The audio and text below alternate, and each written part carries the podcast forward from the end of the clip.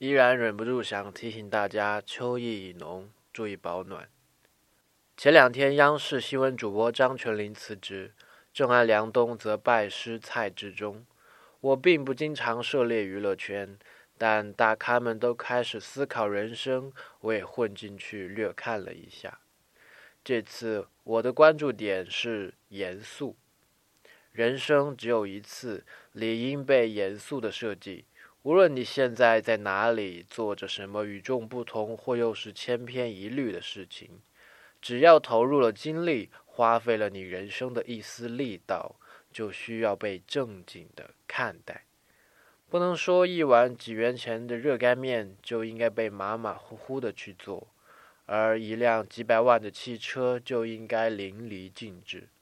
浮躁的人心，各类频发的社会问题下，终究只是缺乏这样一种认真面对的态度，而态度最后折射的，不仅是你与他人的关系。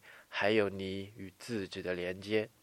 今天回复“严肃”两个字，给你看两篇相关的文章。